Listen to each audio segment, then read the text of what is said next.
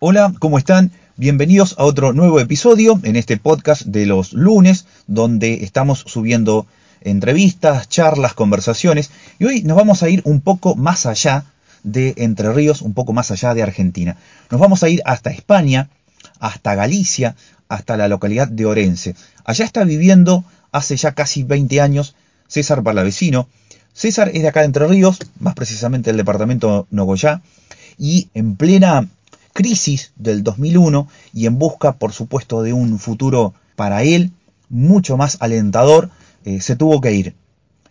Se fue y bueno, obviamente que después de tantos años él tiene una visión en cuanto a lo que es la Argentina, porque con estos medios de comunicación uno puede tener un panorama exacto de lo que es la Argentina, de cómo él está viviendo allá, de lo que es ser inmigrante. Así que bueno, estuvimos charlando con él, no de la manera tradicional como lo hemos venido haciendo, porque lo que yo hago es a las personas que vamos a entrevistar o le vamos a preguntar, yo lo que hago es enviarle las preguntas por escrito, por WhatsApp, las personas me las responden, yo después las edito y las subo al podcast. En este caso César me propone utilizar alguna de las plataformas que se están usando ahora, grabar esa charla y subirla. Me pareció fantástico. Así que el primero de julio fue que se grabó esto a la una de la tarde, de acá de Argentina, 6 de la tarde, hora mm, de Galicia. Y bueno, así que estuvimos charlando por una hora y pico.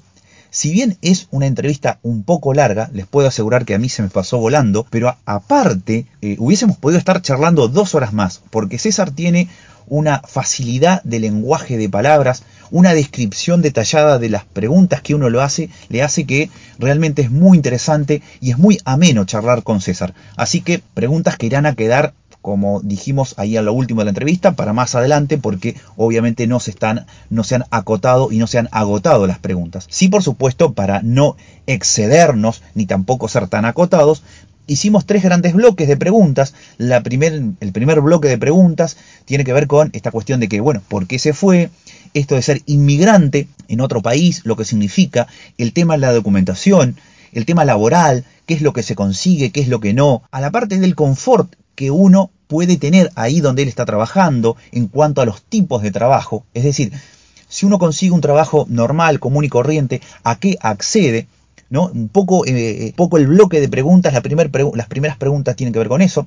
La segunda ya va a otra cuestión porque él, aparte de su trabajo formal que tiene, él hace unos años atrás comienza con un proyecto que tiene que ver con las carreras virtuales, no las carreras de consolas ni de PC, sino que algo mucho más elevado ya, ya a nivel profesional y es, son carreras virtuales que se utilizan con coches casi reales para simular una carrera. Y no digo más esto porque ustedes dirán, y bueno, sí deben ser jueguitos, no, no es ningún juego, si bien al volante es un juego, pero van a ver que en la descripción no es tan así y los, los mecanismos que se utilizan, eh, las herramientas eh, que se utilizan no son las de un juego, no son las de un joystick, precisamente. Así que bueno, también estuvimos charlando con respecto a eso porque lo de él es eh, ya es, es, un emprendimiento, es casi una pequeña empresa, y por último, sí, también el, último bloque de preguntas está dado por la normalidad o cómo están transitando la normalidad o la cierta normalidad en esta emergencia sanitaria. Lo hicimos breve porque convengamos que todo lo que es emergencia sanitaria, pandemia, COVID, los medios de comunicación están totalmente saturados, e inundados de información, así que nosotros no vamos a seguir incluso por esa vía. Lo que sí hicimos fue preguntarle, como ellos en España ya están saliendo y están volviendo a la cierta normalidad, qué actividades entonces pueden hacer. Así que bueno, los voy a dejar en la voz, en la charla con eh, César Palavecino y espero que disfruten mucho, como por supuesto yo lo disfruté un montón.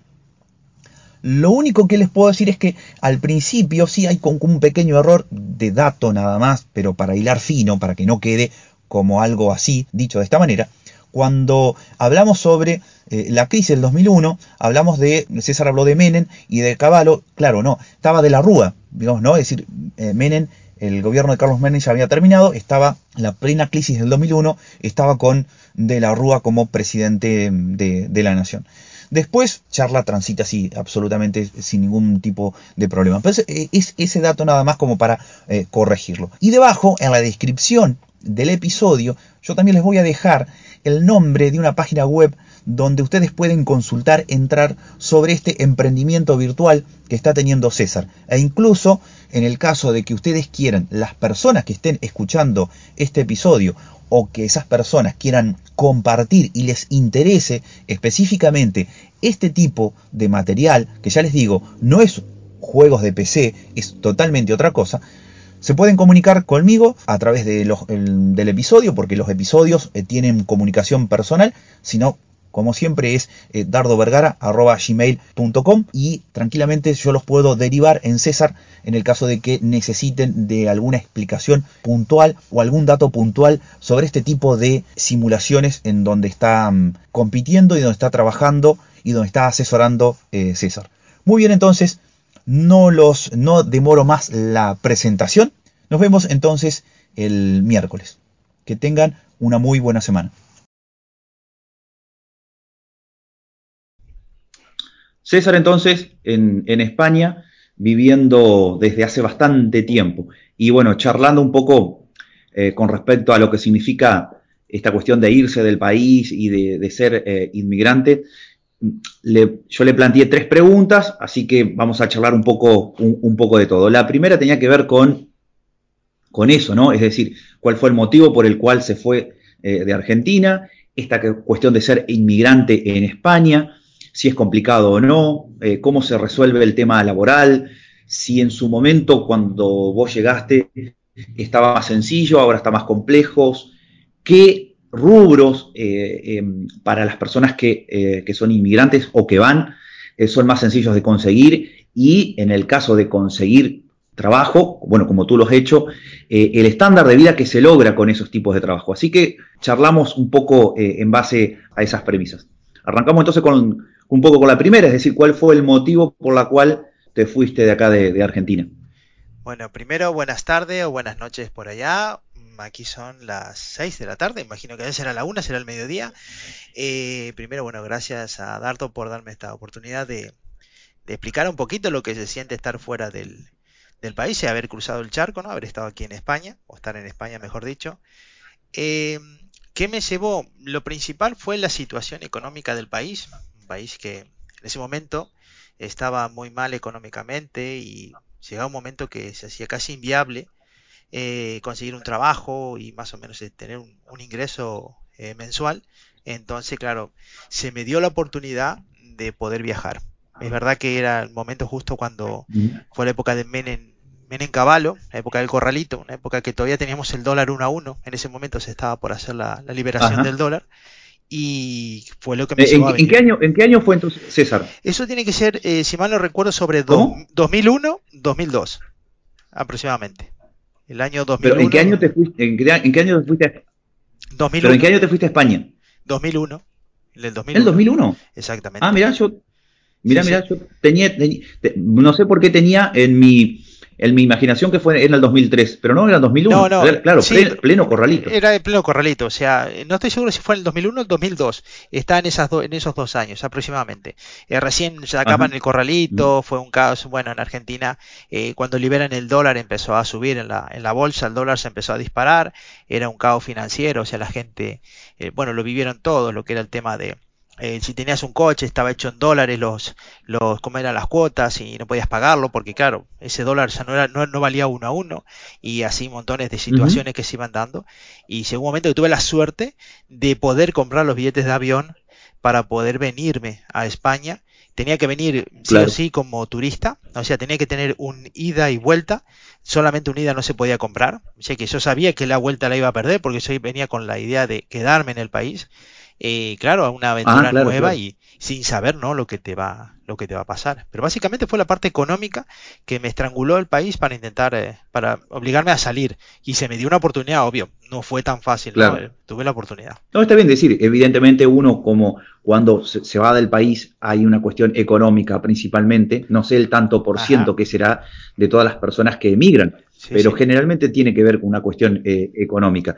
Y esta cuestión de el insertarse laboralmente en España, seguramente cada país tendrá eh, sus particularidades claro, claro. España, en ese momento, para insertarse laboralmente, ¿fue sencillo, complicado? En ese momento, cuando llego al país, se puede decir que recién estaban empezando a llegar la, eh, los inmigrantes empezaban a llegar recién en cantidad, ya digo todos, la mayoría por el tema económico. No era tan fácil como parecía. Eh, viéndolo del lado de Argentina se veía como que ibas a España y estaban muy bien y que todo era muy cómodo, muy fácil y que enseguida conseguías trabajo y que supuestamente te lo pintaban todo de, rosa, que te iba a ir perfecto muy pronto. Y la realidad no es así. la realidad es mucho más duro de lo que parece. Tú llegas a un país que, bueno, tienes la suerte de conocer la lengua, o sea, eh, no había problema por el habla. Claro, en ese, en ese sentido, es, un punto es, un punto muy a favor porque primero el idioma te das entendido, eh, el tema de la cultura es igual, o sea, tenemos las mismas costumbres muy, muy similares y eso ayuda mucho a, poder camuflarte dentro de lo que es la sociedad española, ¿no? Eh, claro. Una de las cosas que es cuando llegas, claro, lo que tienes que venir lo, que no te pregunté, perdón, lo que no te pregunté claro es, es eh, a qué lugar te fuiste de, España. Claro, a mí cuando yo vengo tengo la posibilidad de venir a Galicia, en la parte norte de, España y ya vine a un sitio que, bueno, eh, ¿cómo explicarte? Cuando vienes pensando que vienes a España, eh, lo primero que te imaginas son ciudades y, bueno, que vienes a, a, otro mundo y que ves todo como en las películas y no.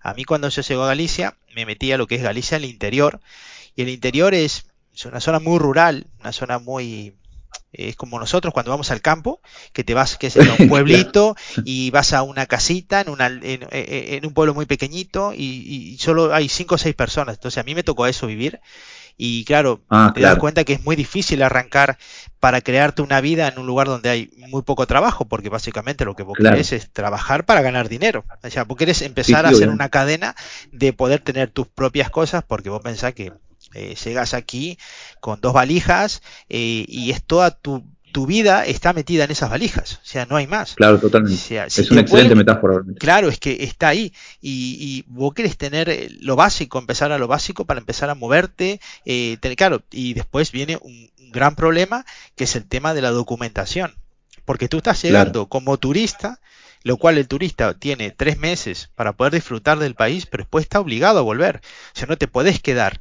Entonces, claro, yo tuve que empezar a buscar a través del sistema de inmigración toda la parte legal, cómo podía quedarme en el país. Y eso era muy, muy complejo el sistema, porque no me dejaban quedar, o sea, no había forma. Primero, no tienes hijos a cargo en España, no tienes eh, familiares directos españoles, no tienes un padre discapacitado o un hermano discapacitado que dependa de ti eh, aquí en España. Entonces, nunca vas a conseguir la visa, porque la visa es lo más importante para poder quedarte.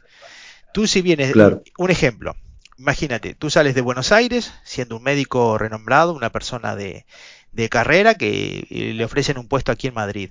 Entonces, claro, viene de un hospital conocido de Madrid con una visa, por ser un médico, un cirujano, lo que sea, ya viene con su puesto laboral y su visa automáticamente se le otorgan porque viene, sin embargo, un turista no. Un turista entraba al país, pero tú no tenías visa porque no venías a trabajar. Tú venías básicamente a conocer el país. Entonces, claro, dentro de los puntos que había, tampoco no traías capital económico, porque bueno, si eres un empresario y vas a montar aquí eh, una fábrica de, productos, sí que podrían darte una visa porque vienes a, traer empleo, pero en mi caso eso obviamente no era así. Entonces, bueno, buscando era todo lo contrario. todo lo contrario, y además era muy complicado porque es que no había forma. Llegó un momento que me llegaban las cartas diciéndome que te quedan un mes para que te repatriemos, o sea, para que te volvamos a mandar a, a Argentina y la policía te busca y te manda de vuelta. O sea, funciona así aquí, no, no, no, te, hay, no te hay historia. Y que a veces el cerco se cerraba más, o sea, se te acababa el tiempo y veías que no podías lograr lo que era la documentación, que es lo que te permite abrir las puertas a todo. Desde un banco, para poder meter el dinero en un banco, eh, lo que sea, eh, un carnet de coche o lo que sea, lo que necesites, un carnet de conducir o lo que te hiciera falta, eh, te cerraba las puertas eso. Entonces, bueno, tuve la suerte, la gran suerte, porque yo creo que a veces la suerte te acompaña, de conocer a una persona, sin saberlo, ¿eh? que siempre me visitaba, era un chico ciclista, siempre venía y me visitaba donde yo estaba. Ya había tenido la suerte, porque es una historia muy larga, tuve la suerte de llegar a la ciudad de, Orense, que es una de las, de las provincias dentro de Galicia, y tuve la suerte de estar en un sitio donde trabajaba, bueno, me dedicaba a la agricultura, ya os contaré bien cómo es la historia, pero eh, básicamente estaba en la zona de agricultura y esta persona venía siempre, era un ciclista con sus amigos y paraban en un parador, pues yo estaba justo en un parador donde hay unos miradores hacia las montañas muy bonitos y siempre me, daban conversación. Entonces, claro, esta gente se daba cuenta que mi tono de voz muy pronunciado, la, fonética argentina, se notaban que eso no era de ahí. Entonces, bueno, intentar averiguar dónde eres y demás. Y yo, claro, lo veía tan normal y charlado. Entonces, da un día la coincidencia que le, llaman aquí eh, eh, como si fuera eso en la casa de gobierno básicamente donde está la parte política donde estarían los como si fuera en Argentina la, casa de gobernación donde está el gobernador. Pues aquí sería lo que sería la zona de casa de, gobierno que es donde está vendría a ser el la persona que, tiene a cargo la, cada ciudad, ¿no? O sea, como el intendente, por decirlo así pero aquí tiene, tienen otro, otro nombre, no sería el intendente. Pero bueno, tuve la suerte de, primero pedí una cita con, con esta persona, con el intendente de Orense, era muy difícil que me lo pudieran dar, eh, porque esa persona no te atiende, o sea, no atiende a cualquiera, tienen, va, por otra escala de gente para atender, vas, tienes que ir a otro sitio. Y la secretaria me dice que bueno, que a lo mejor tenía suerte y que me iba a llamar. Entonces pasa una semana y me llama que tengo una reunión con esta persona, que es el subdelegado de gobierno, así se llama aquí en, España, y voy junto al despacho de él. Bueno, yo enseguida me presento, voy, y la persona cuando entra me saluda muy cordialmente y me dice, no me conoces. Y le digo, perdóname, pero es que no lo conozco. No sé quién es usted. Yo sabía que era una persona de mucho poder porque era el, claro, el subdelegado de gobierno de, la, de Ourense. Y me dice, yo soy el chico de la bicicleta. Y claro, te quedas a cuadro. Porque, Increíble. Claro, no te lo imaginas. Es claro, con su traje de ciclista, con sus eh, gafas de ciclismo, con su, es, con su casco protector y todo lo que lleva la indumentaria, ¿no? No, lo, claro, no lo reconocías. En este caso lo veía de traje, corbata, una persona que no lo veías visual. Entonces me dijo, no te hagas problema, que eso sea tu caso. Y eso te voy a dar la, vas a ser exento de visa. Entonces automáticamente tuve la suerte que me hicieron eh, exento de visa. Claro. Y esa es la gran suerte que tuve. Sin eso era imposible quedarme aquí en España. Eso me llevó a que... Eh, sí, dime, dime, dime. Eh, eh, entonces, digamos, desde que llegaste hasta que te pasó esto, vos, ¿cómo tenías que comprobar de que estabas trabajando? ¿Todos los trabajos sí o sí tienen que ser en blanco, como acá se llama no, en Argentina? No, no, no, no, ¿O que va, tienes que, comprobar que estás, para que no te, no te repatrien, digamos? No, lo que tienen es por tiempo. Ellos te ven el pasaporte cuando te sellan en barajas, eh, lo que sería el, la fecha que entraste y de ahí tenés tres meses. Tú ya estás registrado en, extranjería que entraste el día tal. Claro, va pasando un mes, no pasa nada. Pasa el segundo mes, nada. El tercer mes ya te avisan. Mire que le queda un mes para estar en el país. Claro, después si tú te pasas, en la extranjería figuras que estás irregular, le llaman. O sea que no estás con fecha de... Bueno, dejan pasar un tiempo y después te empiezan a rastrear dónde estás. Porque claro, te, y te empiezan a mandar una carta exigiéndote de que, en qué vives, o sea, que trabajas, y si no justificas, eh, te, mandan de vuelta para el país de, origen, vamos. Así es como funciona aquí, pero y el dinero que ganas, lo ganas en negro, porque básicamente no tienes con qué facturar, o sea, no puedes emitir tú una facturación porque no, no tienes comprobante ninguno. O sea, a mí me da una persona, yo, imagínate, voy a tu casa y agarro la cortadora de pasto y me pongo ahí a limpiarte la casa y me dice, mira, por esa changa te pago, qué sé yo, 50 pesos y me das 50 pesos y yo, y claro, no me das un papel, un, nada. Y tú y yo, pues es lo mismo, aquí es igual. El sistema es claro, entonces, desde, desde que llegaste, desde que llegaste entonces, hasta que te, sucedió esto, esta gran suerte que vos hablabas, más o menos cuánto tiempo fue. Eh, estuve bastante, a lo mejor fueron, no te miento, pero unos 5 o 6 meses estuve luchando con eso, sobre todo por la parte de documentación. Y iba a la zona de Caritas, eh, con Caritas me hice muchos amigos, eh, yo buscaba aliarme con gente que me pudiera ayudar, claro. Eh, conocía al director de Caritas y hacía unos planes y básicamente esos te intentan orientar para por dónde tienes que seguir, porque claro, tú quieres la documentación, para ti es lo primordial. Después tuve la suerte, claro que cuando tengo la documentación, te dan lo que le llaman una tarjeta de residencia, que eres que tienes permiso para estar en el país, es como una especie de documento de, como el que tenemos el DNI en Argentina, y te mueves para cualquier lado. Eso te permite ir a un banco y puedes abrir una cuenta. Entonces, esa cuenta te vale para cuando tú vas a un trabajo, que te puedan pagar lo que le llaman aquí la nómina, que sería el sueldo. Tú podrías cobrar ah, ahí el, tu, tu, trabajo. Entonces sí ya te pueden inscribir legalmente. Tú te vas a una empresa, que se, imagínate, una panadería, necesita una persona que un, un peón, sea, te anotan con tu número de residente y te ingresan ahí la nómina, porque saben que eres legal, porque tienes lo que se llaman el, DNI provisional. Está eh, bien. ¿Y la, documentación, digamos, ahí en España, lo que acá es el DNI eh, o el o el CUIL o el CUIT, que es para hacer todo lo que es la parte laboral, en España, ¿cómo sería? En España, básicamente, el DNI hace todo. No necesita mucho más. Sí, con eso, porque estamos hablando, eh, trabajando como empleado, ¿no? Eh, ahora si te haces, claro, si te haces autónomo, no, ya te dan lo que aquí le llaman un CIF, que es eh, venir a ser el, número de la empresa, por decirlo así, y es lo que usarías para facturar, para hacer tu facturación. Pero estando como empleado, no. Empleado solamente el DNI, después te dan, eh, aquí la sanidad es gratuita, entonces te dan un carnet eh, con tu, lo que vendría a ser tu número de seguridad social. Esos dos números, eso siempre va asociado a tu trabajo. La seguridad social por un lado y lo que es tu DNI por el otro. Y con eso ya te sirve. Pero claro, sin, papeles no podés trabajar. O sea, no, se puede. No se puede porque a la larga eh, los necesitas. Porque vamos a ver, estás haciendo mejor un trabajo eh, que, claro, a lo mejor un mes ganas mucho y a lo mejor otro mes no ganas nada. Pero es que no puedes tener un alquiler, no puedes irte a ningún sitio a moverte porque si te para la policía y te pide documentación no la tienes. O sea, no puedes. Y aquí hay mucha policía. O sea, es así como, como funciona. Está bien, está bien. Eh, César, y, en, el momento en que ya vos te este, estabilizaste, de que, eh, digamos, de que te asentaste y vos comenzaste a, eh, trabajar, el tema de, digamos, del estándar de vida, que está dentro de lo que un poco las preguntas que, yo te decía que, están dentro de las, premisas que te iba, te iba a preguntar. el estándar de vida cuando uno consigue un trabajo, el, el, clásico empleado común. Sí. Eh, ¿a qué accedes con más o menos con, esos sueldos?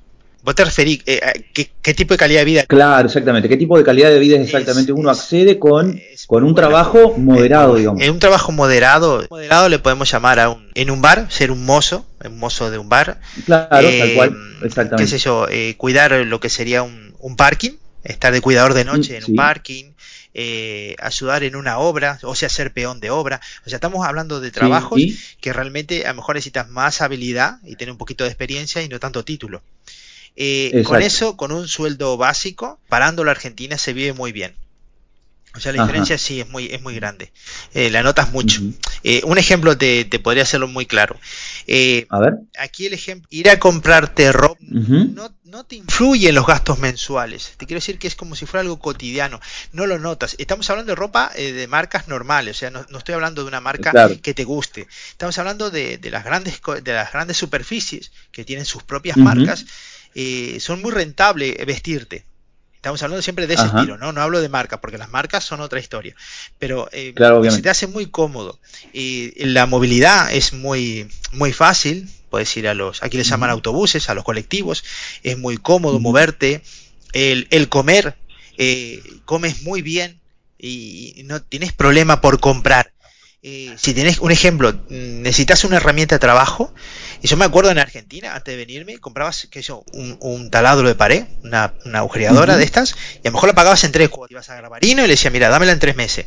Eh, aquí eso no existe, porque no se compra así, porque no, no es necesario. O sea, lo puedes comprar en el momento. O sea, son cosas que se notan mucho. Y ya te digo, la indumentaria, sobre todo la ropa, no, no es algo que, que tengas que pensártelo para comprarlo porque la vida que llevas, aquí la gente a lo mejor, el que está acostumbrado mucho de toda la vida, sí que notó, porque es verdad que bajó un poco la calidad de vida, pero los que a lo mejor en mi caso, que venía de, Argentina, con un país muy crítico económicamente, eh, yo noté un cambio muy grande. Sí, quebrado entero. Eh, un ejemplo, comprarte un coche no es complicado. O sea, ahorrando un poquito lo compras. No es una cosa que, sea extravagante. Y, no es una, hipoteca para toda la vida, o sea, no es una cosa muy difícil. Y, eso se nota, se nota mucho, mucho en ese sentido. Claro, eso es una de las cosas que casualmente hoy estábamos charlando acá en, casa, en la familia, esta, cuestión de, de, cuando un país, eh, no una región, eh, te proyecta un futuro, ¿no? Es decir, cuando vos ves que un trabajo eh, genera una proyección de futuro. Claro. Porque una cosa es sobre, porque una cosa es que vos tengas un trabajo, eh, como los ejemplos que vos diste, como para sobrevivir. Claro. Porque una cosa es sobrevivir y otra cosa es cuando vos decís, bueno, yo con un determinado trabajo eh, realmente ya estoy haciendo una proyección de futuro. Y ahí cambia completamente, la psicología de las personas. Eh, un, trabajo estándar te permitiría eh, quitar lo que sería una hipoteca en un banco y poder tener tu, tu propio casa, departamento, pagarlo. O sea, tienes posibilidad de hacer eso. Eh, si eres una persona que se dedica, le gusta ahorrar un poco, pues te puedes ir de vacaciones sin problemas. O dices tú, bueno, me pongo a ahorrar y en un ejemplo, en un año te compras un coche. no, no, no lo ves tan difícil porque económicamente es verdad que a lo mejor las nóminas o los sueldos no son grandes, porque con un empleado básico no son grandes, todo depende también de dónde vivas. No es lo mismo vivir en Madrid, en las grandes capitales, en Barcelona, que es muy cara la vida, entonces claro, el dinero no te llega, porque tú estás en un lugar, un ejemplo, ¿no? que a lo mejor ganas, eh, qué sé yo, 1.500 euros, pero 500 euros a lo mejor o 700 se te van en alquiler. Entonces claro, estás viviendo en un lugar donde es muy caro el vivir. Cualquier sitio que te vas, ¿qué pasa? Yo tuve la suerte donde estamos nosotros, eh, un ejemplo, un café te está saliendo un euro, un euro 20 aproximadamente. Pero es que en la capital te puede valer 2.50 y ya es el doble, ya no es lo mismo. La forma de vestir, la forma de viajar es mucho más compleja, puede tener mucho más distancia que recorrer y, eso se nota, se nota mucho. Está bien. Se nota mucho, mucho. Perfecto. siempre yo a la gente le digo, los que se vengan, intentar salir de las grandes ciudades. Porque hay trabajo, claro que lo hay, pero en las ciudades es más complejo. O sea, es más cara la vida, es mucho más cara. Sí, sí, porque eso es casualmente una de las cosas que charlábamos también, es decir, el tema, el famoso eh, trabajo, que es una de las grandes cuestiones, una de las grandes, una de las grandes problemáticas a nivel global, ¿no? E, excepto en países donde, donde vos sabés que te vas a China y ahí eh, ganan dos pesos la hora. Y sí, obviamente. Pero cuando vos querés proyectar o cuando vos querés ir a un lugar eh, o estar en un lugar y tener un trabajo, pero que ese trabajo te proyecte un, futuro, eh, ahí está donde es el gran problema. Porque trabajo para sobrevivir, capaz que vos podés encontrar en muchos lugares. Lo conseguís. ¿No? Eh, claro. Y tenés que también tener, mentalmente, tenés que venir muy fuerte. Tenés que pensar en que vas a llegar a un país donde vas a tener que hacer trabajos que la gente del lugar es más reacia no lo quiere hacer. Claro, un ejemplo. Eh, yo cuando llegué sabía que el campo, eh, aquí en lo que es en, la zona rural, está solamente están quedando las personas mayores. La gente joven no quiere ir al campo, porque el campo es sacrificado, claro, supongamos, eh, cuesta estar al sol, cuesta mucho trabajo físico, es un trabajo que, hombre, se paga, porque una jornada laboral, un ejemplo, ahora deben estar pagando unos... Jornada laboral le llamamos a 8 horas. O sea, entras a las 7 de la mañana y sales a las 7 de la tarde. La, persona que te contrata ya te da de comer, comes y bebes ya en el trabajo, por decirlo así. Y más, o menos un jornal está entre 50 y 60 euros el día. Eso lo ganas el claro, el día. Pensá que a lo mejor no todos los días tienes trabajo pero me refiero a que es un dinero bueno que te, que te, que te ingresa. ¿Qué pasa? Es muy duro, porque a lo mejor, claro, te puede tocar una cosa sencilla de hacer y a lo mejor no tanto. A lo mejor tenés que ponerte a clavar para hacer una huerta y el esfuerzo físico es grande y eso sí que el cuerpo lo nota. Sobre todo si vienes un poco acostumbrado. ¿Qué pasa? Claro, vos a veces venís con la idea de que, bueno, voy a encontrar un trabajo de oficina y eso. Es muy difícil, te explico el por qué. Porque en Europa el, nivel de eso es educativo es muy grande. Hay mucha diferencia con respecto al, al, nuestro, sobre todo porque se preparan mucho, se preparan mucho para intentar trabajar. Es más, ellos actualmente se están yendo a otros países a trabajar y son y tienen muchísimas carreras. O sea, no aquí para entrar en una, eh, ellos le llaman eh, hacer una oposición. Supongamos que quieran entrar a, a trabajar en empleado público. El empleado público que entra aquí trabaja para toda la vida no sale más. Es muy raro que lo echen. estoy hablando de eh, queso correos, que es público. estoy hablando de un ejemplo, aparte de la seguridad social. Eh, esos entran en una oficina y no sales más. Y ganas muy, muy bien. Tu nómina es muy importante, o sea, tu sueldo es muy importante. Pero claro, para llegar a tener ese, esa oportunidad, tenés que estudiar muchísimos cursos, eh, que es muy complejo y, y, te van dando puntuación. Y es muy difícil poder entrar a hacer la oposición y ganar ese puesto laboral porque hay mucha gente. A lo mejor un ejemplo, eh, hay 15 puestos en la ciudad y se presentan 3.000 personas. Entonces, claro, tenés que tener una puntuación muy, muy buena para poder optar a, una, a un trabajo de esos. O sea, por ese lado no puedo decir. Y mm, César, y eh, Orense, ahí donde, estás, el tema de eh, la calidad de vida, el ritmo de vida, el tema de el tema de la seguridad, ¿cómo, se, cómo, se, ¿cómo se trabaja ahí, cómo se vive ahí? El, primero, la seguridad es increíble. O sea, yo toda la zona de, conozco todo Galicia, la parte de Asturias, Castilla y León, bueno, tiene suerte de estar en otras ciudades como Valencia. La, la parte de seguridad es increíble. O sea, es otro mundo, es que es muy difícil de explicar porque las zonas a lo mejor de más conflictos puede ser Madrid, Barcelona, porque es verdad que hay zonas de pobreza, como todas las grandes capitales, pero es que tú vas al interior, las que hay son muy pequeñas y casi no se ven. Pero es que es muy raro, tú vas por la calle, muy tranquilo, y jamás te va a pasar algo. O sea, puede haber un robo, pero es muy raro. Es, casi como una noticia que haya un, un, asalto, un atraco, una cosa así. No es normal. Eh, no estás con esa inseguridad como en Argentina, que salís de un banco y estás mirando para todos lados quién tienes al lado, porque desconfías de todo. Aquí eso no. Aquí vos vas al cajero, los cajeros están a, a, a, es? En la, en la, a pie de calle, vamos, no, no, te metes dentro, no están afuera. Sí. Y estás muy Sí, sí, obviamente. O sea, no. Sí, sí. seguridad es vos fíjate que Acá nosotros, acá nosotros en el lugar donde estamos, acá nos han robado 10 veces ya. Es una cosa que eh, Eso es, inviable. es una cosa que parecería que, que, que, acá nosotros nunca determinamos. Claro, y, te digo, y, aquí también los hay, o sea, eh, hay robos. No me sé que son ciudades que no, sí, pero no, no te das cuenta. Y la, la calidad de vida es, eh, para mí es muy buena, porque te puedes permitir muchas cosas. Eh, si un día te da ganas de ir al cine, te vas al cine. Si querés ir a la playa, te vas a la playa. Porque el 99% de la gente tiene vehículo. O sea, todos tienen coche. Porque aquí el coche es una cosa, es una herramienta de trabajo. O sea, aquí te mueves todos los días de un lado para el otro.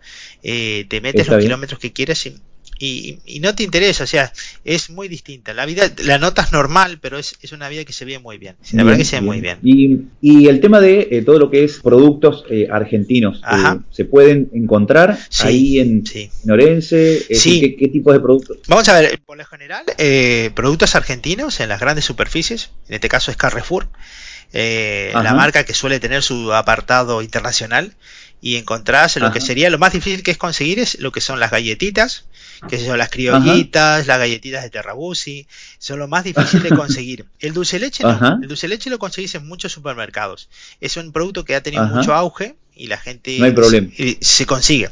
Es más, yo aquí tengo un supermercado a 20 metros y sé que lo hay. Ya voy, compro mi. La marca que más impuso es Chimbote, de dulce leche, la que más hay, porque no hay variedad de marcas, ves una o dos y no hay más.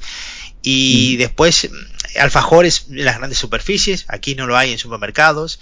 Lo que sí hay es yerba, yerba mate sí que consigues, de dos o tres marcas, y es lo que solés conseguir de, productos. Lo más difícil a lo mejor para conseguir es a lo mejor si buscas un mate, mate sí que es más complicado encontrarlo al mate. Los hay, pero tenés que buscar a ver dónde te lo pueden vender, que tiene que ser un negocio de alguna gente de América, eh, para intentar conseguirte lo que es el, el artilugio en sí. Termo no, porque termo, sí el termo es muy básico. Pero me, el, termo. Me imagino que vos el, el, mate lo llevaste o no. Sí, claro, yo el mate lo tengo y con su portamate y con todo. Eh, o sea, lo traje de allá porque aquí sí que no lo hay. Tendría, bueno, en una zona de artesanía, encontrando seguramente a un argentino, seguramente lo, lo habrá. Pero no. Así que, así que vos llegaste a, a España con eh, dos valijas y el portatermo. Sí, exactamente, tal cual lo dices. Y nada más. Y eso era, Y claro, te vas adaptando. Al principio, cuando bueno, cuando tomabas mate, la policía te paraba porque te preguntaba que qué estabas haciendo. Y ya cuando ah, claro, claro, claro porque en ese momento todavía el mate no estaba integrado en la sociedad. Ahora no, porque en los futbolistas, eh, Messi, Suárez, la gente que está aquí en Barcelona, eh, lo han difundido mucho. Entonces, bueno, y tampoco no, se acostumbra, ¿eh? Es muy raro que vayas por la calle tomando mate. Porque aquí lo que se acostumbra mucho es tomar café. Tú venís aquí conmigo y vamos en un rato y nos tomamos un café. Al rato vamos y nos tomamos una cerveza. Viene otro amigo y te invita a tomar otro café.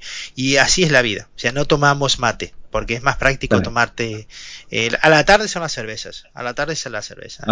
Sí, eso es así. A las cañas que le llaman aquí. ¿Y el, tema de la bebida? Digamos, ¿qué tal la calidad de, la, de las bebidas? Sí, es muy, eh, tenéis que tener en cuenta una cosa, que aquí Alemania está muy cerca y claro, en la cerveza, la mejor cerveza está aquí en Europa. Ya nos olvidemos de las marcas famosas de Argentina, por empezar, porque es diferente, es otro estilo de cerveza. Eh, aquí, yo con Argentina tomábamos el porrón y todo esto, la, Quilmes, que era la marca más, eh, conocida, conocida. y Brahma y todas estas marcas que, que, son las más que se difunden. Eh, cuando llegas acá te encuentras una variedad de 50 variedades de cervezas de distintas marcas y aquí le llaman botellín, que tiene 330 mililitros, es pequeñito. Ah, son pequeñas. Son pequeñas, claro, pero es una cerveza que les, les notas la malta, la potencia que tiene la cerveza. Es, un ejemplo, te tomas tres cervecitas pequeñitas y es como si te hubieras tomado tres porrones en Argentina. Te ah, sube mucho porque digamos, son, son, es muy potente, es muy fuerte, es una cerveza son, que... Son, pe son, pequeñas pero son bien, bien cargadas, digamos, exacto, el sabor. Exacto, el sabor es muy fuerte y tenés muchas marcas. Hay gente, claro, tú te, te sirven una de barril en su típica jarrita y es muy potente la cerveza. Uh -huh. Entonces, claro, no es que te digo, bueno, me tomo dos litros. No vas a creer que es tan fácil. Claro, Hombre, una vez que adaptas al cuerpo y te haces bebedor de cerveza, sí, pero el principio cuesta. Sí. Porque claro, tú vienes de marcas que sí que se notan mucho. Y también los precios, ojo. Hay cervezas que valen uh -huh. mucho dinero. O sea que son muy caras. Entonces más o menos tomas la, las que más te gustan y las, las normalitas, por decirlas así.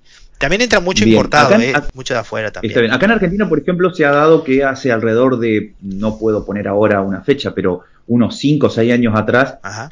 Que comenzó con un gran auge de la cerveza artesanal. Claro. Eh, allá el tema de la cerveza artesanal, Ajá. digamos, eh, está, está, está presente Eh, o es todo industrial, digamos. No, aquí arrancaron con la artesanal y fue un boom tan grande que al final eh, terminaron cerrando porque era tan grande la competencia que solamente quedaron un par de marcas artesanales conocidas y el resto Ajá. que no podía competir tuvo que quitarse el mercado porque era inviable competir. O sea, lo, los grandes se fueron eh, uniendo entre ellos y claro, las marcas más famosas eh, destruyeron, o sea, destruyeron el, el mercado y las artesanas, si las hay, son con, con muy poquitas, con cuentagotas, vamos, porque no las hay. Bien, bien. O sea bien. que mi vida Bien, es César. eso, la comida, Em. ya os digo, normal. Ajá. Sí, hombre, se extrañan los asados porque aquí se hacen diferentes. Claro. Primero por la, la zona, si estás en un departamento, claro, no vas a comer un asado porque no tenés dónde. El tema Ajá. del fuego aquí es muy complicado. Por el tema de los incendios, en la zona donde estamos aquí en Galicia, hay mucho monte, mucho bosque, y todos los Ah, años claro, hay incendios, pero a raudales, pero incendios a, a niveles in- inimaginables. Los dispositivos que tienen de agua aquí son espectaculares. Ves los helicópteros y los aviones sobrevolando los incendios. Es algo que, que nunca te lo habías imaginado. Como si vieras las películas de acción. Es lo mismo. O sea, o sea, es un infierno de llamas. O sea, es una locura verlo de noche. Ves los focos desde la ventana de tu casa y, y- parece que está amaneciendo. Y básicamente es el fuego que está iluminando el cielo. Y ves ahí la gente trabajando. Es otro mundo. Y aquí la verdad que están, ahora sí se han puesto muy duros con el tema de, de hacer una, eh, un asado o prender un fuego o algo. Primero, tenés que pedir permiso. Hombre, si Ujú. tenés tu casa muy bien hecha, con bien preparada, con tu churrasquera, una cosa muy bien cerrada, sí, no hay problema. Pero irte a un camping, un ejemplo, a poner una parrilla y prender fuego, no podés. No, imposible. Imposible, No, imposible. claro. No, no, porque esa brasita ardió y arde media Galicia.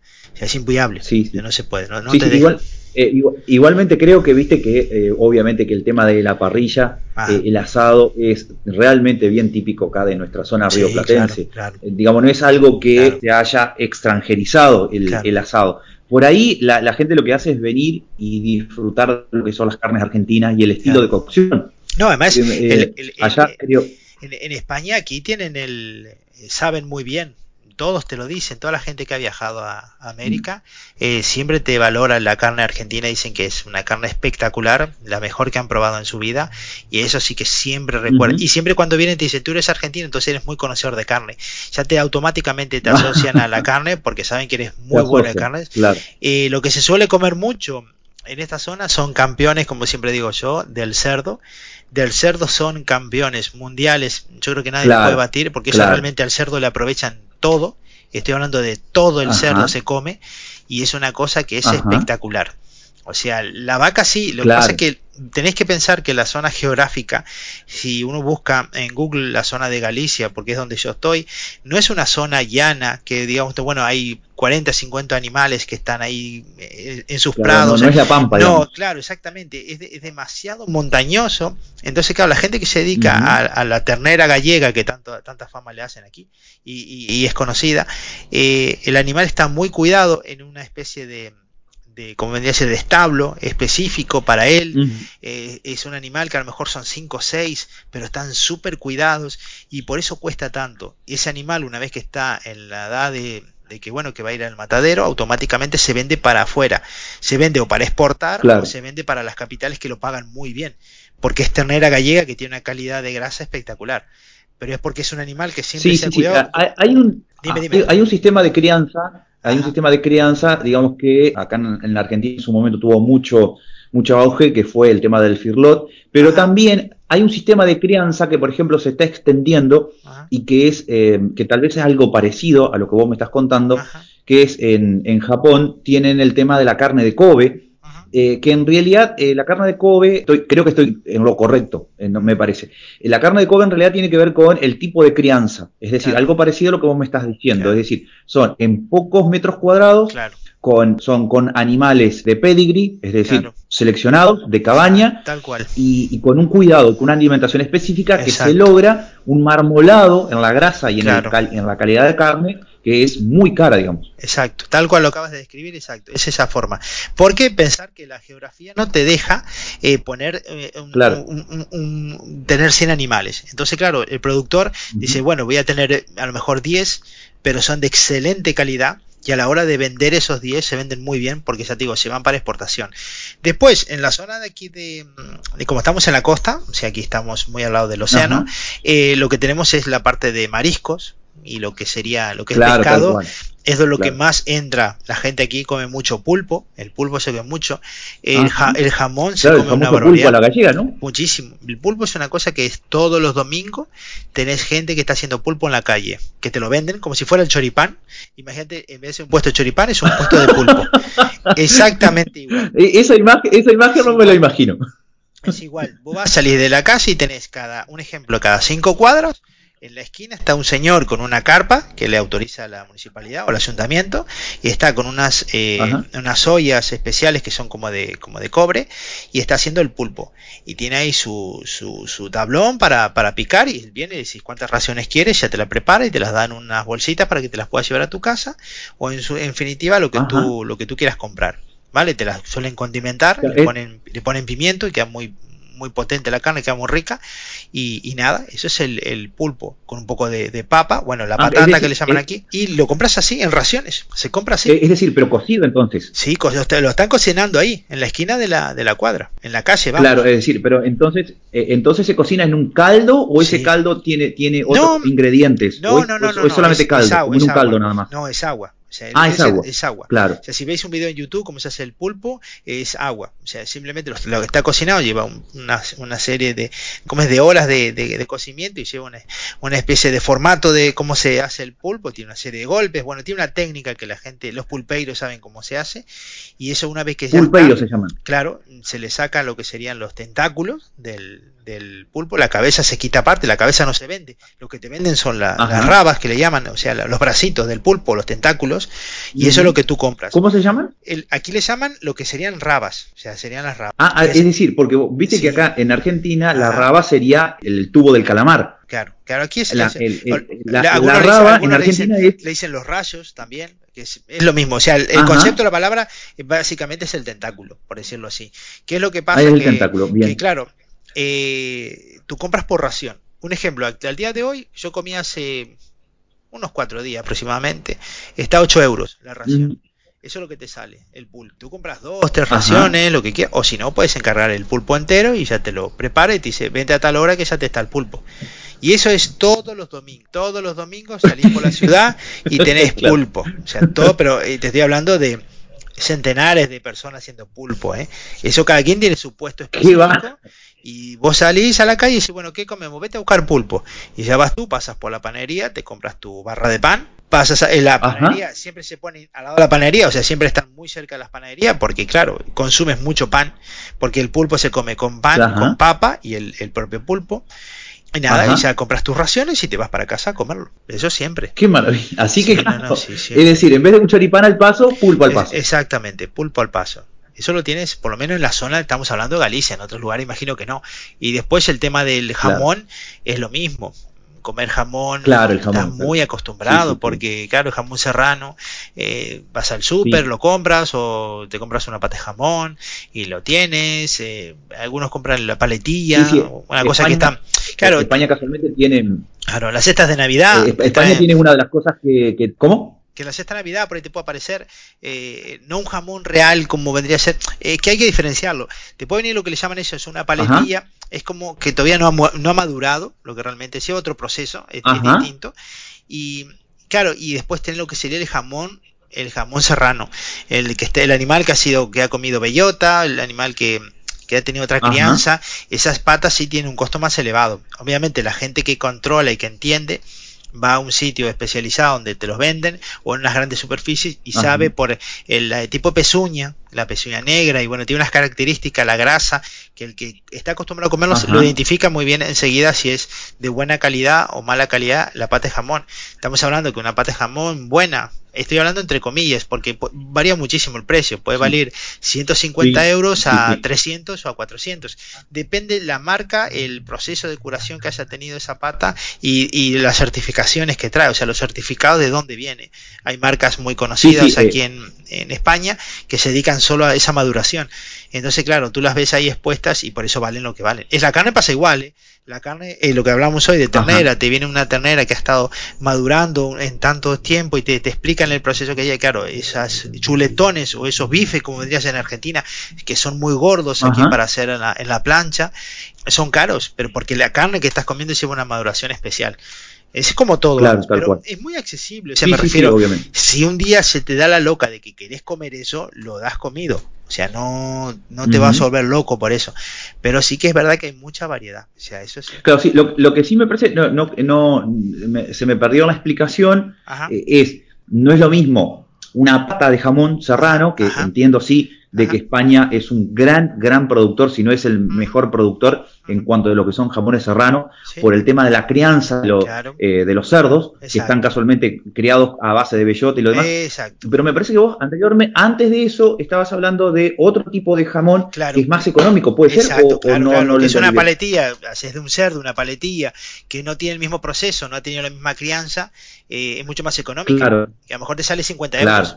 te compras una... para nosotros, al no tener el paladar bueno, lo comes y no estás acostumbrado. Obviamente, la gente que está aquí en dos minutos pega un bocado y se sabe cómo es. ¿Qué, este, qué le estás dando? El serrano se nota mucho en el, en el poder de la, del sabor que tiene. Y la paletilla no lo tiene tanto.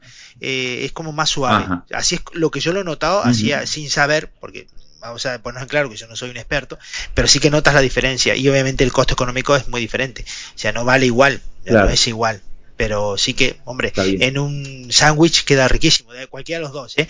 ¿eh? Le pones un poquito de queso y eso queda espectacular. O sea, uh, qué rico, con pan tostado. Exactamente, con pan tostado. está bien, está bien. César, dime, dime. ¿pasamos a otro tema? Vale, venga, vamos, seguimos. La, la otra pregunta era que eh, tenía que ver con, yo te lo, te lo comentaba acá por, por, privado, ¿no? Vale. Eh, el tema de que, aparte de tu trabajo que estás haciendo, de manera formal, eh, te has dedicado a algo que cuando comenzaste a explicarlo yo realmente entendía, es decir, entendía el concepto pero no sabía bien específicamente a qué te referías y es el tema de, lo que es la competencia virtual. Exactamente. Algo que acá en la Argentina no está desarrollado porque acá sí todo lo que son juegos en red, eso sí, digamos, hace años que se viene, pero lo tuyo no es, aparte de ser en red, es más específico, ¿no? Es ya a un nivel cuasi profesional o profesional. Sí, el tema de las competencias eh, virtuales. Exacto. Exacto. Nosotros como ser aquí, eh, corría el año 2014 2015, eh, cuando aparece la, bueno, en esa época andaba la Play 3 en su época, PlayStation, y aparece un juego, el, el Fórmula 1 de Codemaster, y se me da a mí por comprar ese juego y bueno, me gustaban los coches de carrera, empiezas con la Fórmula 1 muy despacito, con el típico joystick que te trae la Play y después te compras un volante y vas cada vez creciendo más y, y, bueno, empiezan a haber ligas de ese juego y cada vez más. Y llegó un momento que se me dio por crear un equipo. Pasó el tiempo y ese equipo me nombran a mí una plataforma que se llama eRacing, que es una plataforma americana donde se corre online, donde se corre a un nivel más profesional, o sea, es, es un sistema muy complejo, tiene, es por licencias, por categorías. en, este momento ya estás afuera de lo que es Estás afuera de lo que es la clásica consola. Claro, ya primero te vas a computadora, o sea, te vas a lo que llamamos aquí PC, o sea, un ordenador, arrancas con un equipo un poco mejor, eh, los volantes te pueden valer, pero ya empiezas a una competición que ya ves te exige un poco más, porque ya deja de ser un juego arcade, ya estás entrando en lo que pasa a la zona de un simulador, eh, vas adquiriendo experiencia, cada vez empiezas a conducir mejor, eh, te exiges más, porque el propio producto es una suscripción que es a nivel anual, y los circuitos se van pagando en base a, la temporada como van viniendo, o sea que es una cosa que ya es más de pago y tienes muchas categorías, desde un ejemplo, ovales, después tener los ROAD, lo que sería la parte de circuitos, con todos los circuitos eh, reales escaneados por una empresa que te pone el circuito tal cual es o sea, tal cual es. No es una persona que lo dibujó. Es una máquina que hizo un escaneo completo de la pista. Van con una especie de furgonetas con unos dispositivos y van leyendo la pista. Después esa información se pasa a unos ordenadores y crean tres dimensiones lo que sería el circuito. Estamos hablando de Silverton, Monza, lo, mítico. Por, eso digo, por, eso digo que, eh, digamos, lo que vos ya estás, eh, en lo que vos ya estás involucrado, ya está por fuera de lo que es el clásico juego en, digamos, en Blu-ray o en lo que vos quieras, en sí, el clásico juego de, consola, eso ya estás por fuera. Sí, ya lo, lo, dejas de lado. Una plataforma, esto es una plataforma que, como vos la llamaste, e-racing, que ya está totalmente dedicado de manera muchísimo más profesional a simular eh, una verdadera competencia arriba de un vehículo. Exacto. Siempre se intenta hacer el usuario que está suscrito a estas plataformas cada vez es más exigente porque quieres la realidad a, lo máximo que se pueda hacer. Al máximo. Exacto. Tú al principio, como yo te comentaba, empiezas con un volante pequeñito, un ejemplo, el famoso G27, los ITEC, un volante pequeño, y después vas cambiando a la marca Fanatec, empiezas a, a unas pedaleras más de marca, más de distinto costo y después ya pasa a lo que llamas el Opel Sin Wheel, los sistemas ya son motores industriales, ya trabaja otro sistema, eh, eh, inviertes mucho dinero, o sea, son equipos muy caros que eh, al día de hoy, bueno, la gente que que conoce el TC2000 en Argentina o el, TC Las Carreras, eh, Carlitos Sokulovich, eh, Facundo Arduzo, como es Manu Ursera, Matías Millá, Leo Pernilla, toda esta gente tiene simuladores porque ellos han pasado por nuestro equipo y ellos, eh, un par de ellos todavía siguen estando y, esos, yo veía sus equipos y son equipos de 10 mil dólares, equipos muy caros que llevan, que, que estoy hablando de comprados en Argentina, traído casi todo de Estados Unidos y productos que, eh, bueno, un distribuidor nuestro que se llama Race es quien, nuestro, bueno, colaborador o patrocinador nuestro, eh, es quien les proveía este material y yo, bueno, lo conocí a través del equipo y bueno, tuve mucha relación con los pilotos del TC y sigo teniéndolo con ellos y sus equipos sí son de otra categoría. ¿Por qué? Porque ellos sí que los intentan eh, usar para aprender y para simular. En este caso, el COVID-19, Manu se machacó con el Simu para poder estar constantemente, no perder los reflejos y eso. Es verdad que lo que no se puede todavía simular es la fuerza G. La fuerza G no, se puede. Los movimientos sí, que más o menos depende del chasis que tenga. Puedes incorporar si quieres movimientos. La fuerza física sí que la notas, o sea, los volantes sí que eh, necesitas mucha fuerza física si quieres ponerlo realmente como lo, obviamente lo puedes regular, ¿no? Pero el volante sí que lo notas con una fuerza como si fuera un coche de carrera real. Los pedales son iguales, porque dicho por ellos, ¿eh? por pilotos reales estoy diciendo, los pedales son idénticos a los de carrera, o sea, los notas igual, el tacto es igual, el pedal. Pero claro, eh, la diferencia es que en una curva eh, yo vengo a 200 kilómetros por hora, a 300 y freno y no tengo miedo, pero es que en un coche real yo creo que no lo haría. O sea, esa es la diferencia. El que es piloto real no, es, no se puede para, para la para los, para los oyentes que nos van a estar escuchando, eh, por ejemplo, cuando vos me comentabas esto, yo hasta que no vi, porque vos tenés un simulador ahí en tu casa, eh, hasta que no lo vi, yo no, lo podía creer, digamos, pues, digamos, no es que no lo podía creer, yo no sabía que se utilizaban estos, eh, este tipo de simuladores. y como para que más o menos pueden imaginar las personas que nos estén escuchando, ah. nos, eh, es un asiento cuasi de competición. Después eh, son, es una pantalla bastante importante o son tres pantallas.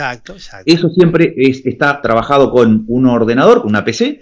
Y detrás hay un motor o motores industriales que son los que generan esa simulación para los pedales, la caja de cambio y los volantes, el volante, exacto, Exacto, eso funciona así. O sea, el asiento es un asiento real de carrera. Yo en este caso yo estoy usando un, un baquet El baquet que yo tengo actualmente es, de un coche de carreras, o sea, es un coche real, o sea, es un asiento real me refiero.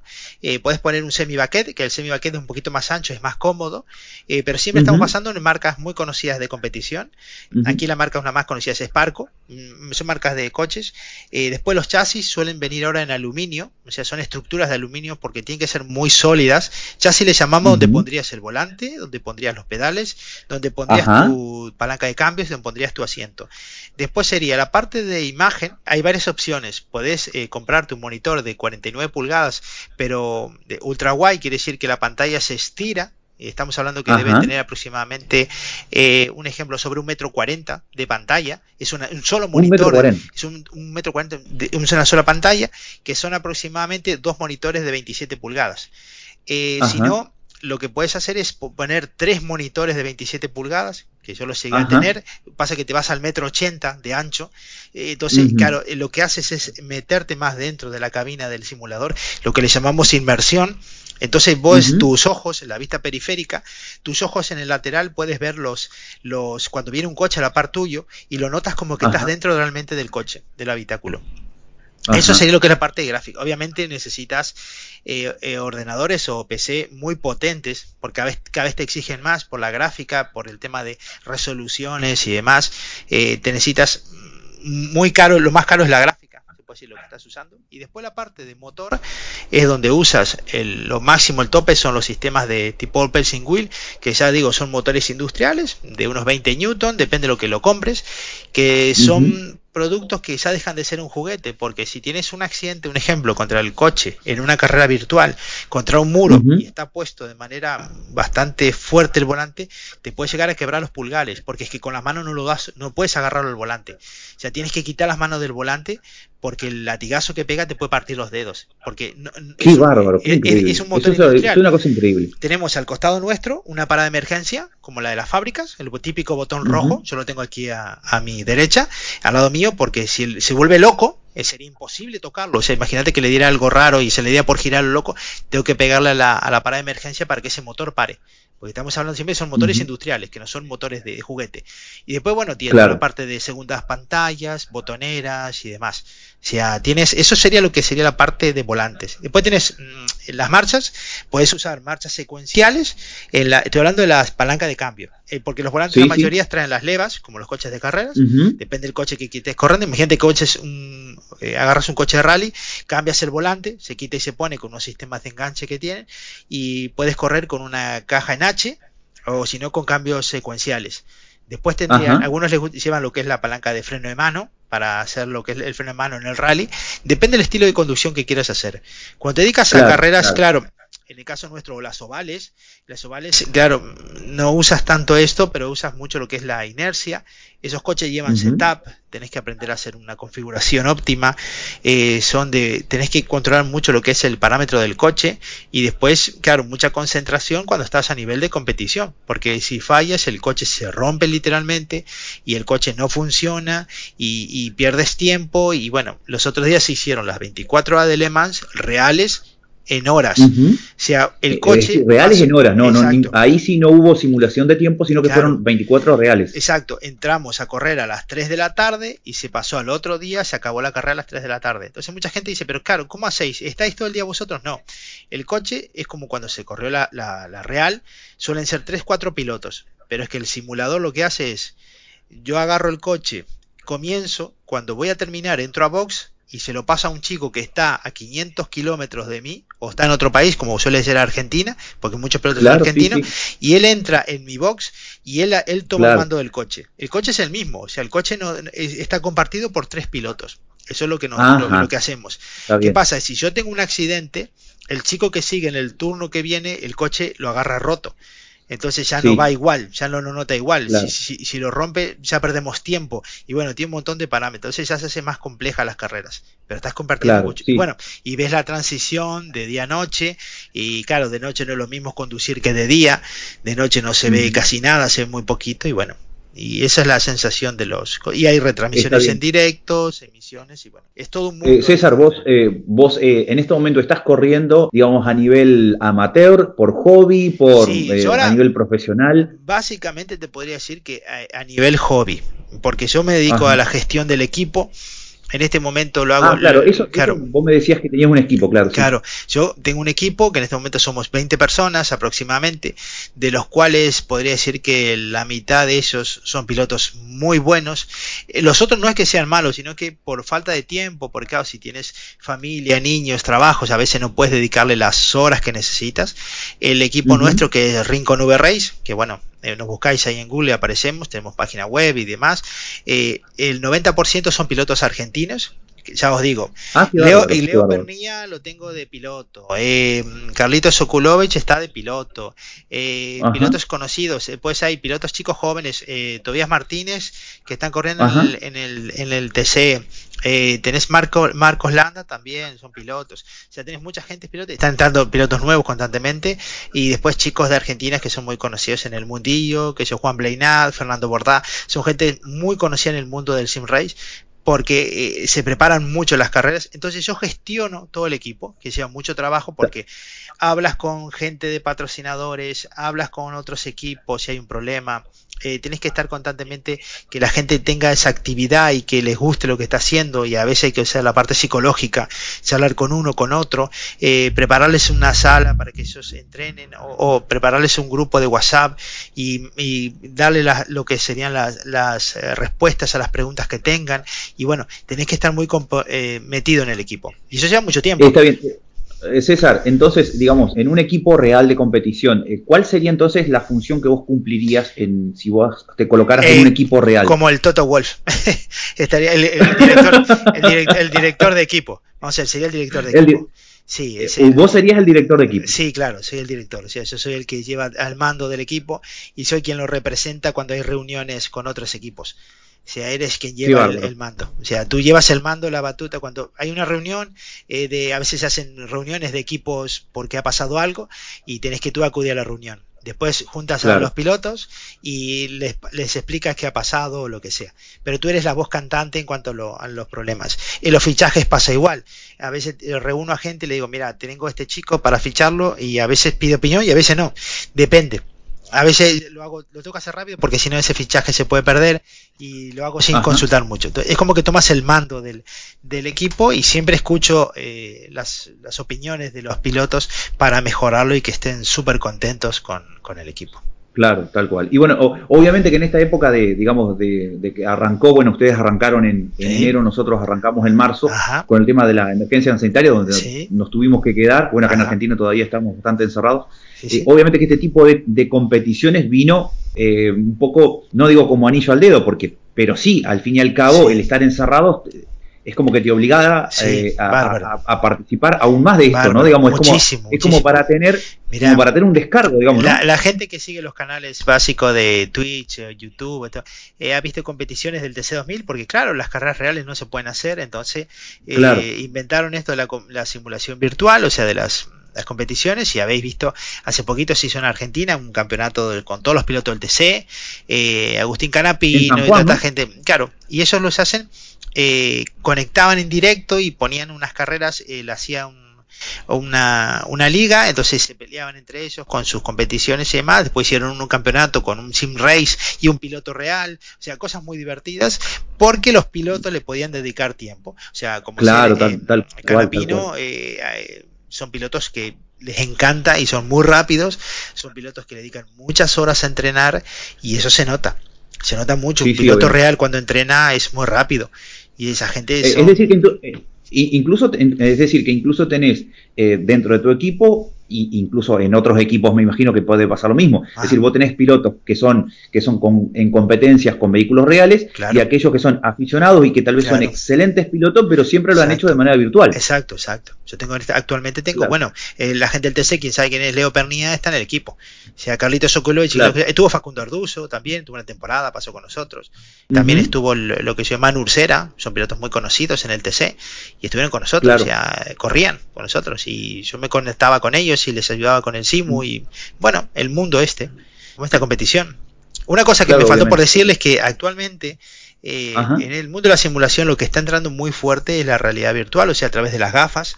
Ver una competición de esta. faltó, faltó, aclarar que, faltó aclarar que esto que vos estás haciendo no es con gafas. Claro, esto yo lo estoy haciendo es eh, tengo que hacer un ítem aquí, un, inciso.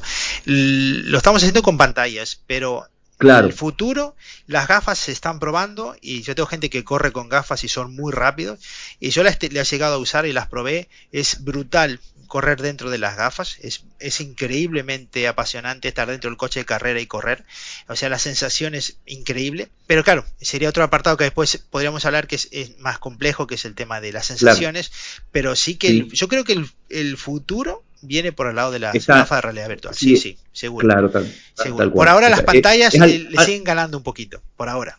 por, eh, después, dentro de un tiempo, nos vamos a aparecer a la película One Player. Exacto, exacto. Eso sin duda el futuro, la realidad virtual sin duda lo va a hacer.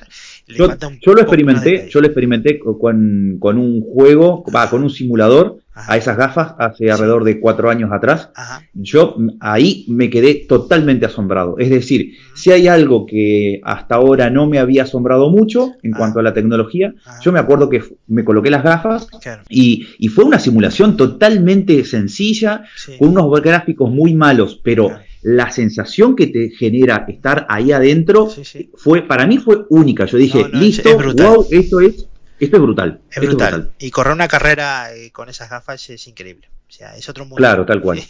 bueno, eso sería lo que es la parte de realidad virtual, vamos, de mi equipo. o sea, le invito a la gente que, que, nos escucha, si quiere pasarse, que busque la, la web, Rincon V Race, y bueno, quieren mandar un, email o preguntarme algo, que es una página web, entonces. Sí, hay una página web que donde está, en las redes sociales, en Twitter, también nos podéis buscar, en Facebook, tenemos en Instagram, o sea, eh, buscan Rincon V Race y nos encuentran. Estamos igualmente aquí en, en, el, en el episodio que va, va a salir ahora este lunes, obviamente hoy, hoy lunes la idea es que eh, lo estamos grabando en un día distinto, ¿no? Obviamente. Pero el, episodio que va a salir y que esté saliendo eh, hoy lunes, debajo en la descripción, lo que es en la caja, en YouTube sería la caja, en los podcasts podríamos llamarlo también de la misma manera, debajo le vamos a colocar el, el nombre del, del, este, del equipo así si quieren si quieren conocer, si quieren chequear, quieren lo que, lo que, lo que, lo que fuese. Claro, César, y como para y como para ir terminando, porque eh, una de las cosas que yo te decía es, eh, está tan, tan, saturado, se ha saturado tanto información con el tema de la emergencia sanitaria, que lo único que, que, a lo sumo te voy a preguntar es, como ustedes ya transitaron todo y ahora más o menos han vuelto un poco a la cierta normalidad. A nosotros acá en Argentina nos falta un poco. Pero digamos, ¿qué cosas eh, ahí en donde estás se ha vuelto a la normalidad y qué cosas todavía quedan por volver? Bueno, vamos a ver, eh, os comento. La verdad que en España lo pasamos muy mal, toda la parte de la Unión Europea, sobre todo España, Italia, eh, Alemania, bueno, los países de aquí estuvimos bastante, Francia también, tuvimos países que realmente les pegó muy duro el virus, la mortalidad era muy alta, estábamos confinados, pero es que había que hacer eso porque si no eh, era intratable lo que era el, virus. Eh, al día de hoy, eh, lo que es fue por zonas, o sea, la desescalada se hicieron por provincias, no era lo mismo Madrid, la Comunidad de Madrid, que a lo mejor Galicia, que Asturias, que Cantabria, cada quien tenía sus focos, y entonces se fue haciendo una fase que íbamos, íbamos del 1, iba avanzando en, forma numeral, o sea, fase 1, fase 2, fase 3, y cada 15 días cambiábamos de fase si cumplíamos los requisitos que nos ponía el Ministerio de, de Sanidad, y nosotros eh, como ser Galicia, pasó todos los la desescalada y estamos en la normalidad. Eh, eso sí, nosotros como ser mm, por obligación tenemos que salir con mascarillas, o sea, a la calle tenés que circular con mascarillas. Eh, los niños a partir de cuatro años es obligatorio que lleven mascarillas y son cosas que, bueno, se evita todo lo que sea aglomeración de gente, están prohibidas las aglomeraciones, o sea, no, no, no podemos meternos 100 personas ahí a estar todos juntos, los aforos son limitados, se hace un concierto, pero se limita el aforo de las personas, se hace un festival, lo mismo, o sea, se intenta de que la gente no se pueda acumular. En las playas lo mismo, se intenta que la gente reaccione a que este virus eh, sigue estando. O sea, están apareciendo a lo mejor eh, focos aislados de contagios, pero es que hay que mantenerlos muy a raya, porque es un virus que se contagia muy rápido. Ya te digo, aquí es una mortalidad terrible. ¿Qué pasa? Se notó mucho lo notamos mucho, mucho al, al, tema virus y eso afectó a toda la parte eh, turística. O sea, pensar que España vive mucho turismo y se notó muchísimo. Sí, totalmente. Entonces, claro, yo siempre le decía a vosotros, que siempre os, hablaba por WhatsApp y decía que tuvierais mucho cuidado con el virus, porque era un virus muy mortal. Bueno, ya lo habéis visto en Estados Unidos, que Trump no le dio la importancia que había que darle y sabéis la, claro la mortalidad que, que, ha tenido ese virus no que no es un virus cualquiera hasta que no exista una vacuna o un medio de preventivo más más fiable o algo que, aunque tengamos la vacuna y nos contagiemos, pero que no nos dé eso de la mortalidad, yo creo que vamos a poder volver a la vida normal, pero por ahora no. Por ahora eh, tenemos. y, la, y la normalidad ahí, digamos, algo, o, la cierta normalidad ahí en, en Orense está dado en que Galicia, los, bares, no hay problema. Sales, tomas tu café, siempre manteniendo distancia, o sea, las mesas nos separamos los máximos posible, estamos tres o cuatro tomando esta cerveza sin problema. Yo si tengo que ir a otra provincia salgo, voy en coche. Hoy se abrió tal cual las, las fronteras con Portugal, o sea, si voy a Portugal puedo cruzar sin problema, pero siempre eh, buscando hoy, primero de abril. Exacto. Hoy, perdón, hoy, primero de julio. exacto. Hoy se abrieron las fronteras con Portugal porque no podía, o sea, podías ir, pero tienes que ir de forma justificada con una documentación específica para cruzar la frontera. Ahora no, ahora están abiertas, ahora puedes eh, libre, vas y vienes como, como, si no fuera nada. Y lo más importante es que aquí mucho gel está en todos sitios, estaciones de limpieza, estaciones de higiene, eh, para estar siempre, intentar con lo más es las manos, intentar eh, siempre estar en contacto con esos hidrogel para desinfectarte, las mascarillas es una obviedad que tenés que tenerlas. Y bueno, si mantienes más o menos la regla, eh, funciona y la gente te lo cabe, no hay no hay contagios. Bien, ¿y, el sistema educativo, por ejemplo, eh, volvió a la cierta normalidad? Nosotros no? volvemos en septiembre. O sea, mis niños se traían en septiembre lo que es la parte eh, educativa. O sea, por ahora no, por ahora no, porque es, muy complejo. Ningún nivel educativo entonces. No, ningún. Ningún nivel educativo está, está eh, asistiendo. No, porque no se garantiza todavía la, el cómo hacer es un tema que la educación es muy compleja porque si son adultos es más fácil porque podés en las aulas intentar separarlos y ellos mismos se van a intentar separar por el contagio. pero en las, en las, escuelas de primaria donde los niños quieren jugar y todo es muy complejo el tema porque puede haber sí, virus y eso los padres le tienen mucho miedo. Entonces, claro, la parte de educación eh, no sabía cómo actuar, pero es que claro, hay que el, ciclo lectivo hay que intentar hacer algo para acabar algo este año y los nuevos que empiezan tienen que empezar, si no, los años se les pasan, entonces no, es otra historia. Claro, sí, sí, totalmente. Sí, sí, acá el gran problema casualmente es, creo que en, todo el sistema a nivel global, el sistema educativo es bastante complejo porque, como vos decís, los chicos, los niños, las escuelas tienen alrededor de entre los 20 a 25 alumnos por, por aula, son escuelas de alrededor de los 300 a los 600 alumnos. Los chiquitos, ¿cómo haces para tratar de que la disciplina de, tener en la boca es imposible? Aquí pensar que bueno que durante toda la etapa de confinamiento sí que es verdad que todo se usó mucho la parte la parte de internet eh, mucho en la parte de seguir dando los cursos vía internet y lo que estamos hablando a nivel secundaria y sí que se implementaban las clases, o sea, los profesores tenían sus propios cursos, clases, para intentar que el alumno no perdiera el hilo de lo que estaban dando, intentar, entre comillas, eh, seguir un poco la normalidad del, de la parte lectiva, ¿no? De, poder acabar. En la parte infantil no, porque un niño de 3, 4 años puedes, no se va a enterar. Entonces son los que más a lo mejor sufrieron el atraso de lo que es. Pero bueno, el resto no, ¿eh? El resto seguían con trabajos, con temas, bueno, mis sobrinos seguían con trabajos prácticos y con lecciones y demás, pero bueno, entre comillas intentando conseguir eso. O sea que bueno. Muy bien, César. Bueno, Dardo, hemos hablado un montón, ¿eh? casi más de una hora. ¿eh? Uh, eh, sí, ya creo que sí, una hora, un récord, una hora diez, una hora diez minutos aproximadamente. ¿Una hora diez? Ah, más o menos. Una hora diez. Bueno, lo que, pasa, lo que pasa es que realmente es una charla, a mí se me pasó volando. Es más, podría estar, es más, podría estar una hora más que realmente no tendría ningún problema, pero lo vamos a dejar, lo vamos a postergar porque seguramente dentro de tres o cuatro meses lo que podemos hacer es alguna otra charla con algún tema específico. Lo que este, esto es como una especie de abuelo de pájaro de lo que significa por ahí el, motivo de estar en otro país, bueno, el tema de la cuestión laboral, bueno, lo tuyo con tu, eh, con ese emprendimiento que tiene que ver con las, eh, con todo lo que es el, turismo virtual a nivel profesional y ahí tocando un poquito, pero nada, el tema de la normalidad después de este, de, esta emergencia sanitaria. Así que bueno, nos estaremos escuchando seguramente dentro de de un tiempo. Exacto, muy bien, pues muchísimas gracias a los que nos van a escuchar, bueno, a la gente que les gusta este tipo de, de programa de podcast y bueno, si alguno por ahí, bueno, tiene forma de comunicarte contigo y te manda un correo y quiere que el día de mañana hablemos de algo, pues yo encantado. O sea que un placer, Lardito, que me hayas invitado. O sea que muy bien, muy contento. Buena charla. Muy bien. ¿Cómo no? Eh, buenas tardes para aquí entonces.